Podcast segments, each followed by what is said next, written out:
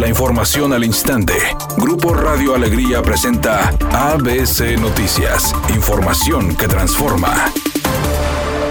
La diputada Tabita Ortiz realizó un exhorto a los 51 ayuntamientos del estado para que, adicional a los descuentos, faciliten el pago del impuesto predial mediante prórrogas, convenios, acuerdos de descuentos y cualquier otro mecanismo jurídico posible, ya que será en el transcurso de este año cuando la ciudadanía sufra más las consecuencias económicas derivadas de las crisis por la pandemia de COVID y la suspensión de labores ante la sospecha de que los llamados servidores de la nación aprovecharán la vacunación masiva contra el coronavirus para hacer proselitismo a favor del partido Morena, el subsecretario de Salud, Hugo López Gatel, pidió a la población denunciar cualquier uso político de las vacunas porque dijo se trata de un delito grave que no tiene libertad bajo fianza. Cualquier persona, no solamente servidoras y servidores de la nación, cualquier persona involucrada en el proceso de vacunación está haciendo un uso político o político electoral de la vacuna debe denunciarlo. Para ABC Noticias, Felipe Barrera Jaramillo desde la Ciudad de México.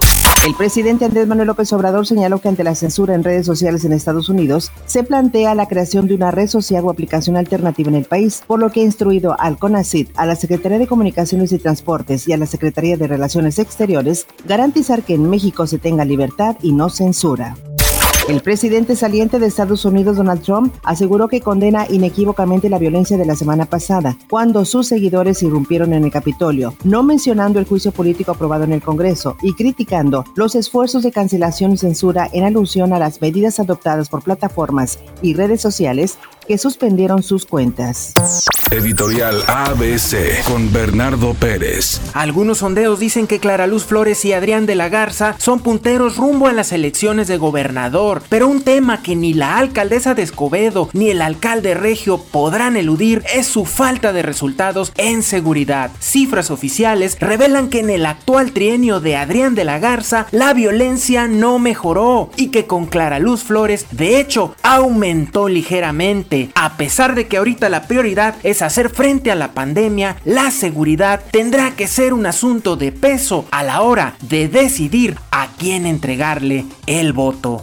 Tras estar fuera por COVID-19, el esquinero Denzel Ward se reporta listo para regresar a la defensa de Cleveland. Ward será una pieza clave en la búsqueda de anular el potente ataque de los actuales campeones de la NFL, los jefes de Kansas City. Otro que estará de regreso será Clyde Edwards-Helaire, corredor novato de los actuales campeones. Clyde había estado fuera en la recta final de la campaña por una lesión en el tobillo y una lesión en la cadera. Asimismo, destaca el hecho de que en el campamento de los carneros, el estelar defensivo Aaron Donald también se reportó en condiciones para jugar en contra de los empacadores de Green Bay en esta ronda divisional.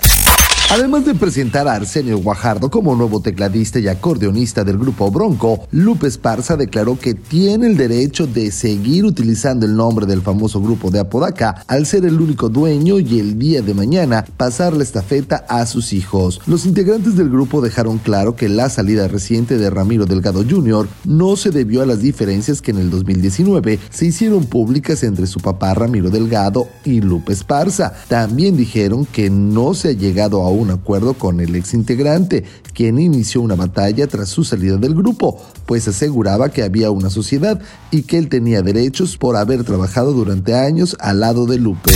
Vialidad fluida en la mayor parte del área metropolitana. Sin embargo, existen algunos puntos que presentan complicaciones viales. Uno de ellos se presenta sobre la avenida Alfonso Reyes y Luis Mora, donde un choque por alcance está provocando tráfico en la zona. Circule con precaución. Otro choque más se presenta sobre la avenida Benito Juárez en su cruce con la Lázaro Cárdenas en el municipio de Guadalupe. Tenga paciencia. Tráfico lento con vehículos circulando a 15 kilómetros por hora sobre la calle Arramberri, desde la avenida Pino Suárez hasta la calle Ignacio Zaragoza. Recuerde siempre utilizar el cinturón de seguridad y respetar los señalamientos viales.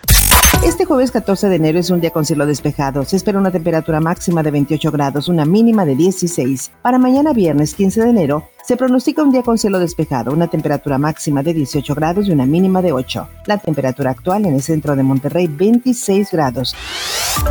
ABC Noticias, información que transforma.